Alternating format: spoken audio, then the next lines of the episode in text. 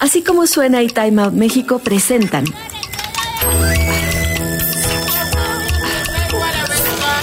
Adictos a la ciudad.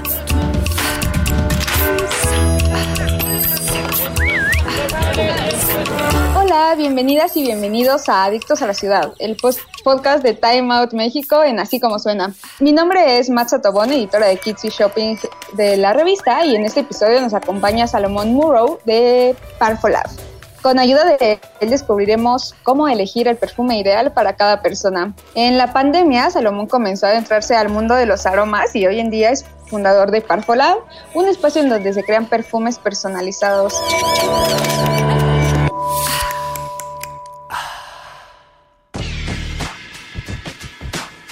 Entonces, bienvenido Salomón y gracias por aceptar la invitación el día de hoy. Al contrario, muchas gracias a ustedes, eh, muchas gracias por la invitación, es un gusto para mí estar acá. Y pues bueno, para darle respuesta a esta, a esta pregunta que tenemos el día de hoy, creo que debemos empezar sabiendo cómo es que se conforma un perfume. Claro que sí. Pues bueno, eh, a grandes rasgos eh, podemos decir que un perfume está compuesto de lo que llamamos aromáticos, eh, los aromáticos, digamos que es este conglomerado de sustancias que podemos obtener ya sea de fuentes naturales o de fuentes sintéticas que tienen olor, precisamente, ¿no?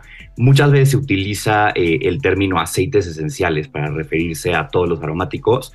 Esto es técnicamente un poco incorrecto. Eh, ¿Por qué? Porque pues, precisamente como podemos obtener estos aromáticos de distintas fuentes y con distintos métodos de extracción, eh, realmente no todos los aromáticos que se utilizan en perfumería son estrictamente hablando aceites esenciales, ¿no? Entonces, por eso a partir de ahora voy a utilizar el término aromáticos justamente para incluir a todo lo que no sean también aceites esenciales, ¿no? Como pueden ser resinas, extractos de CO2 supercrítico, absolutos, entre otras cosas, ¿no?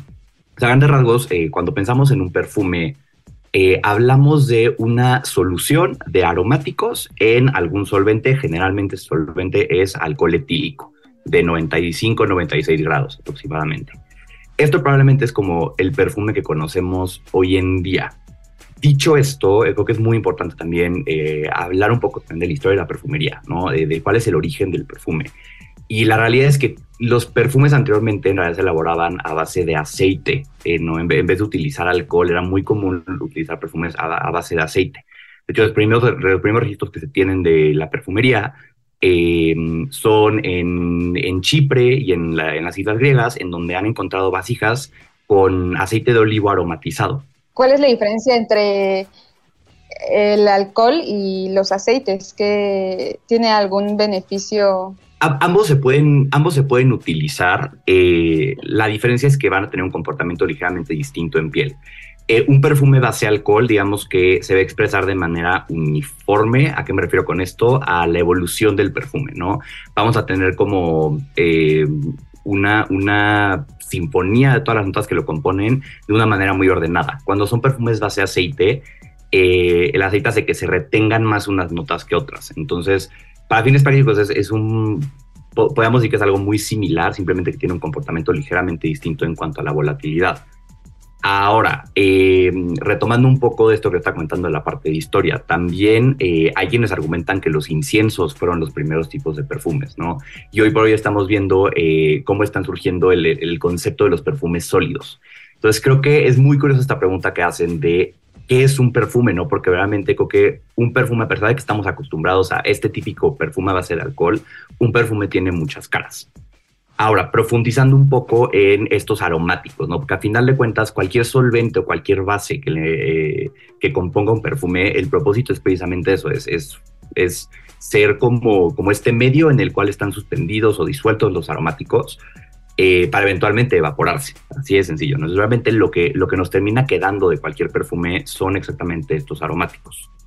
Esos aromáticos se van a clasificar en tres grandes categorías según sus propiedades físico-químicas.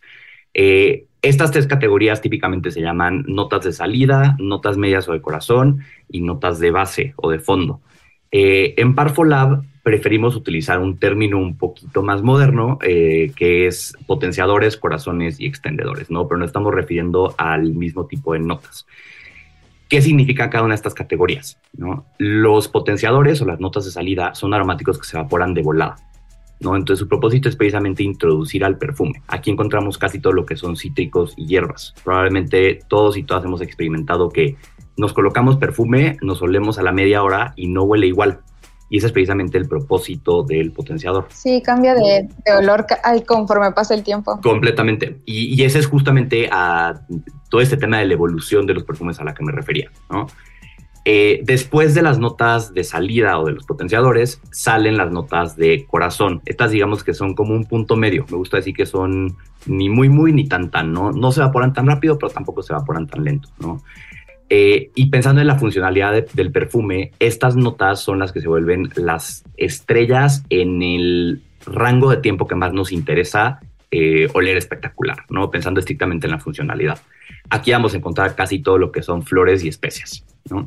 Y luego, por último, tenemos las notas que nosotros llamamos extendedores o notas de base o de fondo. Y estas son notas que se evaporan súper lento. Entonces, de hecho, al principio, cuando nos colocamos el perfume, puede ser que ni siquiera las olamos, ¿no? O que aporten muy poco en cuanto a intensidad olfativa. Pero conforme se ve evaporando todo lo demás, eh, son las únicas notas que se terminan quedando. Eh, esto probablemente lo hemos experimentado como cuando nos ponemos perfume, guardamos la chamarra que usamos ese día, por ejemplo, y sacamos la chamarra una semana después y sigue oliendo, pero es un olor que tampoco huele idéntico a nuestro perfume, ¿no? Son olores como más añejos, em, un poco como huele, incluso como un poco como olores más viejos, más robustos. Y eso es porque los extendedores están compuestos de prácticamente de maderas y de resinas, ¿no? Entonces, eh, un, un, un buen perfume va a contener notas a lo largo de estas tres grandes categorías. ¿no? Independientemente de qué solventes haya utilizado, creo que lo que hace al perfume un perfume justo es esta, esta armonía o este balance entre los aromáticos que lo componen. Podríamos decir que al seleccionar un perfume lo que más nos interesa es el corazón o definitivamente también tenemos que fijarnos en las notas en las notas, bueno, en los potenciadores y extendedores. En lo personal yo diría que hay que fijarnos en todo, ¿no? Porque precisamente por eso hay que, hay que dejar de pensar en el perfume solamente como este, este utensilio funcional que nos funciona para oler rico, ¿no? Y, y, sí, precisamente si limitamos esta visión del perfume a la funcionalidad, probablemente sí, en lo que más hay que prestar atención es en el tema del corazón. Pero no hay que olvidar que el perfume, eh, más allá de ser este objeto funcional, es una experiencia olfativa, ¿no? Y esa experiencia olfativa comienza desde que tú le picas a la botella, ¿no? Entonces creo que en lo absoluto descartaría el también ver qué está pasando con el potenciador y ver qué, va a pasar con el extendedor, ¿no? De nada nos funciona un perfume que tenga un corazón excepcional y muy compatible con nosotros, pero que no nos guste cómo huele en cuanto nos lo echamos y que tampoco nos guste cómo termina oliendo después de algunas horas. Ya que mencionaste esta parte de, de los gustos, ¿no? En cada persona, ¿tú qué dirías que pesa más al, al elegir un perfume? O sea, el perfume se va a adaptar de acuerdo a los químicos, o sea, como algo químico de cada persona, ¿sabes? Como eh, el pH, vuelvo a decir, la verdad no, no conozco esos términos, o es más como en cuanto a personalidad, a gustos, o incluso a, los recuerdos que, que, nos trae ese, ese perfume. O sea, ¿cómo consideras que se hace esa elección o debería de hacerse esa elección de, aromas. Claro que sí, creo que acá es, es probablemente una de las preguntas más complejas para la perfumería. Si tuviera que dar eh, una respuesta breve, sería el mejor perfume para ti es el que te guste. El que tú con tu nariz digas, este es para mí o me identifico con este aroma, ¿no? Ahora, si ya nos ponemos un poco más técnicos y empezamos, digamos, que a desmoronar un poco más esta, mm, esta pregunta, eh, pues sí, en efecto hay muchísimos factores a tomar en cuenta, ¿no? Primero, eh, hablando de los factores de nuestra piel, se popularizó muchísimo este tema que tú mencionas del pH. Y no es que sea, no es que sea una mentira o que sea un mito, pero creo que es una, una simplificación inmensa. ¿Por qué? Porque eh, en nuestra piel hay muchísimos más factores, además del pH, que van a determinar cómo se va a comportar un perfume. ¿no? Es sí obviamente el pH, pero también es eh, cuánta grasa tenemos en la piel, el nivel de pigmentación, ¿no? Por ejemplo, las pieles más oscuras retienen mejor los aromas que las pieles más claras. Es también incluso eh, qué estamos comiendo, nuestra dieta también influye mucho en, en, los olores que nosotros emitimos en la piel y en nuestra retención de los perfumes. Si estamos tomando algún medicamento, em, en fin, son muchísimos más factores que verdaderamente simplificarlo a simplemente un tema de es por el pH. Eh, creo que es más bien algo que se popularizó como una estrategia de marketing, ¿no? Como para tratar de hacernos sentir que están pensando en todo a la hora que nos ofrecen un perfume, ¿no? Pero creo que verdaderamente es sumamente complejo el, el comportamiento de un perfume en piel. Entonces, la realidad es que predecir exactamente cómo se va a comportar un perfume en piel es algo sumamente complejo, ¿no? Y hay muchísimos más factores más allá del pH. Por esto mismo es que siempre la sugerencia es eso, es antes de guiarte por cuál es tu pH o, cómo está eh, todos estos factores que tienes en la piel, creo que el primer filtro es tu, tu, propia nariz, ¿no? El que tú lo huelas y sea un aroma agradable, ¿no? Que esto me lleva también a, al tema de la relación que creamos nosotros con los perfumes, ¿no? Eh, el sentido del olfato es un sentido sumamente poderoso. Eh, es el sentido de todos nuestros sentidos, es el que más asociado está con emociones y con recuerdos. Eh, alrededor del 75% de las emociones que tenemos en el día las provoca el sentido del olfato. Y es hasta 100 veces más probable que recordemos algo porque interactuamos con ese algo con nuestra nariz que con cualquier otro de nuestros sentidos. Entonces, estos son procesos bastante inconscientes, pero la realidad es que nosotros recibimos mucha información un poco inconscientemente eh, con nuestra nariz, así como también emitimos muchísima información con nuestro aroma.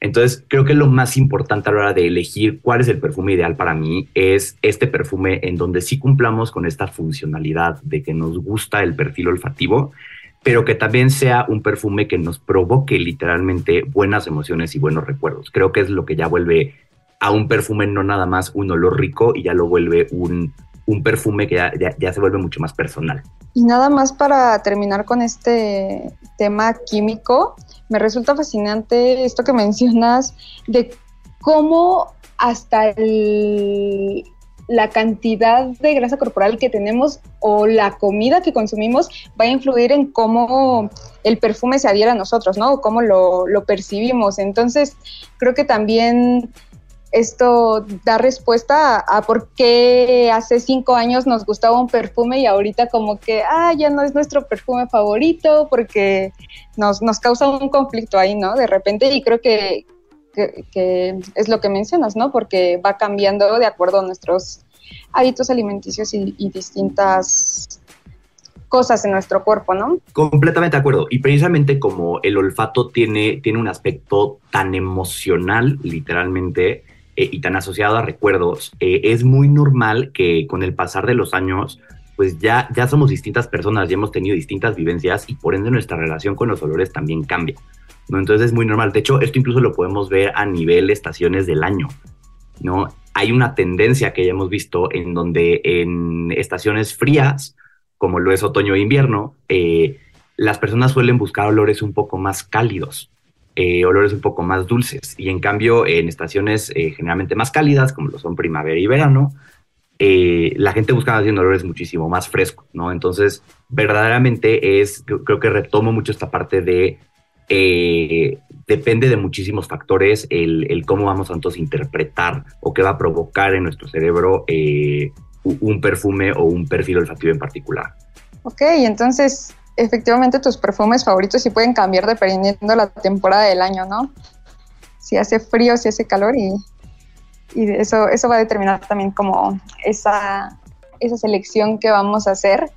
Em, y bueno, dices que, que, para elegir el perfume ideal es olerlo, es lo que nos guste y, y sobre eso se va, se va a ir esta elección que hagamos pero teniendo en cuenta que el perfume va a evolucionar al pasar las horas, ¿tú qué recomendaciones harías como la manera correcta de probar un perfume?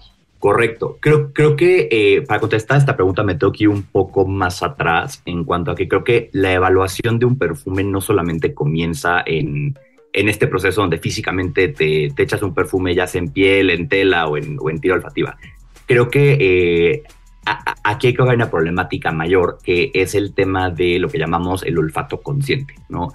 Que es que hoy por hoy la mayoría de las personas no, no tienen esta conexión consciente con el sentido del olfato. ¿no? Entonces, muchas veces no sabemos ni siquiera a qué huelen los mismos ingredientes de un perfume, ¿no? Incluso aunque nos lo pusieran en la etiqueta, este perfume contiene A, B, C y D, nosotros generalmente eh, tratamos de reducir eh, o de agrupar a todos los aromáticos como en estas grandes familias olfativas, ¿no? Hoy por hoy mucha gente dice, ay, me gustan los perfumes amaderados, ¿no? Por poner un ejemplo. Pero es raro que alguien realmente eh, tenga el dato puntual de me gustan estas maderas en específico, ¿no? Me gusta el cedro de Texas y me gusta el cedro del Atlas y me gusta el sándalo y me gusta la madera de Siam. O sea, creo que a final de cuentas, eh, eh, el saber qué notas o, para poder saber realmente qué perfume es ideal para mí, primero que nada también como hay que hacer todo este proceso consciente de estar mucho más conectados con los aromas, ¿no? De saber realmente qué estamos oliendo, saber a qué huelen incluso individualmente todos estos aromáticos y no tratar de generalizarlo como estos perfiles olfativos enormes. Ahora sí, eh, ya yéndome a la parte de cómo probamos per se un perfume, simplemente es eso, es colocándotelo o en piel o en una tira olfativa y, e ir viendo cómo evoluciona. Literalmente hacer evaluaciones eh, cada X horas. Si nos podemos eh, si nos queremos poner un poco más exigentes, podemos usar distintas técnicas olfativas, ¿no? Podemos oler primero con la fosa derecha, después con la fosa izquierda, después con las dos, después con la boca abierta. Y todas estas distintas técnicas olfativas nos van a revelar eh, como más matices o distintos aspectos de ese, de ese perfil olfativo. Ok, la recomendación entonces eh, sería no comprar un perfume tan pronto como, como lo hueles en, en ti o en una tierra olfativa, sino eh, te lo pruebas y, e ir oliéndolo, ¿no? Cada cierto tiempo para, para ver si te sigue pareciendo bien el olor o no. Y, y creo que lo otro que mencionas también es importante. Completamente de acuerdo. Creo que justo eso son esas dos cosas, ¿no? Es también hacer este ejercicio de de ubicar y estar conscientes de a qué huelen todos estos aromáticos que encontramos tan comúnmente en muchos perfumes y que muchos de nosotros y nosotras no sabemos exactamente a qué huelen individualmente. Y podrías decir que esto de los grandes grupos que hacemos y a los que estamos acostumbrados, como dices, de que me gustan los aromas amaderados, me gustan los aromas frutales, ¿ese sería un mito de la perfumería o...? Porque creo que existen varios dentro de este mundo de aromas. Entonces, ¿nos podrías hablar sobre algunos y decirnos así de que están en un error? Sobre algunos mitos de la perfumería, pues. Perfecto, claro que sí. Eh, creo que el principal mito es este mito de huele café para limpiar la nariz, ¿no? Y es muy típico que vas a una perfumería y para que en teoría no, se, no te satures de, los olores te dan a oler café. Y creo que esto evolucionó a este mito de que el café nos limpia la nariz. Esto es un mito enorme, ¿no? Por, por, el simple hecho de cómo funciona el sentido del olfato, lo único que puede realmente limpiar nuestra nariz es aire fresco, ¿no? Si nos pusiéramos ya muy, eh, muy técnicos, incluso podríamos limpiarnos la nariz con una solución salina, ¿no? Que es algo que estoy seguro que la mayoría de nosotros y nosotras no haríamos en el día a día, ¿no? Pero este tema del café se popularizó eh, porque una de las teorías es que es más bien como una estrategia de marketing, ¿no? En donde nosotros asociamos eh, el olor a café con que estamos, nos están recibiendo en casa o nos sentimos en casa, ¿no? Y sí es cierto, generalmente cuando visitamos la casa de alguien más, te ofrecen un vaso con agua, un cafecito, o al estilo, y asociamos realmente este olor a café con, ay, me están recibiendo muy bien, ¿no? O me estoy sintiendo en casa, me estoy sintiendo bien, bienvenido, ah, exacto, me estoy sintiendo bienvenido. Y mm, precisamente por eso es una de las teorías de por qué se empezó a popularizar este tema, ¿no? Ahora, obviamente, eh, si estamos ya saturados de todo lo que estamos oliendo y por X o Y motivo no podemos salir a tomar aire fresco, claro que basta con oler cualquier otra cosa eh, para también darle un pequeño descanso a la nariz, ¿no? Y creo que es, un propósito medio secundario que cumple este tema del café, en donde no es que nos esté limpiando la nariz, pero sí nos está dando un descanso de oler perfumes, y así sencillo, ¿no? Y y esto aplicaría si oliéramos café, así como si oliéramos cualquier otra cosa que tuviera aroma, no es simplemente el dejar de oler perfumes por un ratito y darle un descanso de esa clase de perfiles olfativos a la nariz. Y esto que nos estás comentando hay que tenerlo en cuenta al momento de ir a Purple Lab, porque justamente sobre eso va la experiencia. Se trata de crear un perfume, pero lo creas así desde cero y tienes que oler decenas de muestras, entonces hay un momento, ¿no? En el que podrías saturarte y, como dices, en vez de oler café, pues tomar un respiro para, para encontrar el, los aromáticos que más, pues que prefieras. Pero, ya que mencioné Parfolab, mencionanos cuál es el proceso, de qué se trata en tus palabras, porque digo, yo ya lo pude haber dicho, pero quién mejor que tú para mencionarlo y pues a grandes rasgos cuál es el proceso que se realiza para crear el perfume para cada persona. Encantado. En efecto, lo que es Parfolab, es un laboratorio de perfumes personalizados. Em, perdón, ahorita la, dije mal el nombre, lo voy a, voy a, voy a volver a empezar una disculpita. Bien, un, dos, tres. En efecto, lo que es Parfolab es un laboratorio de perfumes personalizados, ¿no? Entonces acá lo que queremos es darle a todos y a todas la oportunidad de crear su propio perfume, ¿no? De, tener un aroma único precisamente porque creemos que el aroma es una expresión de nuestra singularidad, ¿no? Y nosotros tratamos a los perfumes eh, como mucho más allá de la funcionalidad, ¿no? Sí creemos fielmente que todo perfume es una obra de arte olfativa. Entonces, eh, con la intención también de restaurar el olfato consciente y de que conozcamos verdaderamente de principio a fin todo lo que compone nuestro perfume, durante la experiencia de Parfolab eh, vamos formulando parte por parte del perfume, ¿no? Justamente estas partes que comentábamos, el potenciador, el corazón y el extendedor, las vamos formulando individualmente. Entonces, durante la experiencia, digamos que vives lo que llamamos una cata olfativa, en donde vas directamente conociendo con tu nariz y poniéndole nombre a, a qué huele cada uno de estos aromáticos individualmente.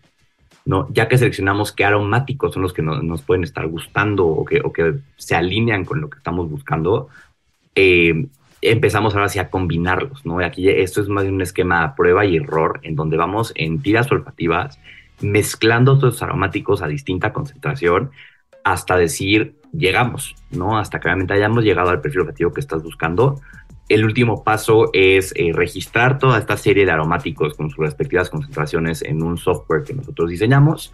Eh, y este software además nos arroja eh, dos cosas muy importantes. Número uno, nos valida que sea una fórmula única. Ese es un distintivo de Parfo. Siempre cada fórmula que sale de nuestro laboratorio es una fórmula única y exclusiva para la persona que la va a crear.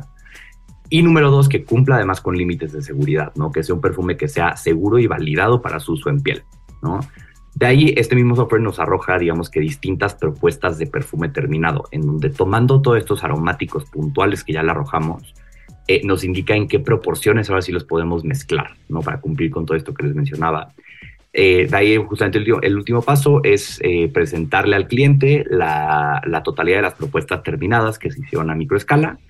se realiza una evaluación del perfume, justo se invita a darle un poco de chance para ver cómo evolucionan estos perfumes terminados y una vez que ya se, selecciona una fórmula, se registra y ahí mismo se envasa, ¿no? Entonces es una experiencia que dura alrededor de dos horas, pero al finalizar la experiencia ya sales con un perfume terminado y listo para usar. Sí, que puede sonar un proceso de repente así muy elaborado y muy especializado, y lo es, pero realmente como persona que vas a crear tu perfume, es entretenido estar ahí eh, conociendo tanto del mundo de la perfumería como pues sabiendo que estás creando tú un perfume único, interesante y en especial como para las personas que de repente no encontramos eh, algo ya creado, ¿no? Una, un aroma ya creado en tienda, pues qué mejor que ir con algún con alguna idea de que, ay, me gusta este perfume, pero no me termina de convencer por esto y esto y esto. Y aquí los expertos, eh, maestros perfumistas, pues te van a llevar de la mano para tener un perfume único y especialmente hecho por y para ti. Completamente de acuerdo. Y, creo que justamente es la idea, ¿no? El que es una experiencia que se disfrute. Perdón. Eh, que, que, puedas justamente reconectar con tu sentido del olfato, que puedas divertirte, que puedas durante la experiencia no solamente oler, sino también justamente eh, que, estos olores te traigan en, en, en, vivo, en directo, recuerdos y emociones y que podamos incluso dialogar sobre cómo te están haciendo sentir esos olores, ¿no? Entonces creo que sin duda es una experiencia completamente sensorial y mucho más interactiva de lo que tal vez sí parecería por, eh, por fuera de nada más estás visitando un laboratorio, ¿no? Sí, no, como dices, es una experiencia completa y, llena también de, muchos aprendizajes. Entonces, no sé si para finalizar eh, nos puedes decir en dónde se encuentra el laboratorio, cuáles son sus redes sociales y pues si hay que hacer una cita o cómo, cómo llegamos a elaborar nuestro perfume. Encantado, claro que sí. Eh, Parfolab está ubicado en Campeche número 175, en la Roma Sur, aquí en Ciudad de México. Eh, nuestras redes son parfo-lab y para agendar una cita simplemente se puede realizar en el sitio web parfolab.com. Perfecto, pues muchas gracias Salomón. Ya nos veniste a, resumir la historia del perfume y a decir cómo, cómo encontrar el mejor para nosotros que pues al final, ¿no? Es, es lo que nos guste, pero pues ahí con ciertos consejos muy interesantes que seguro serán de utilidad. Y pues listo, yo soy Matza Tobón y los espero en el sitio www.timeoutmexico.mx y Timeout en todas las redes sociales. Gracias.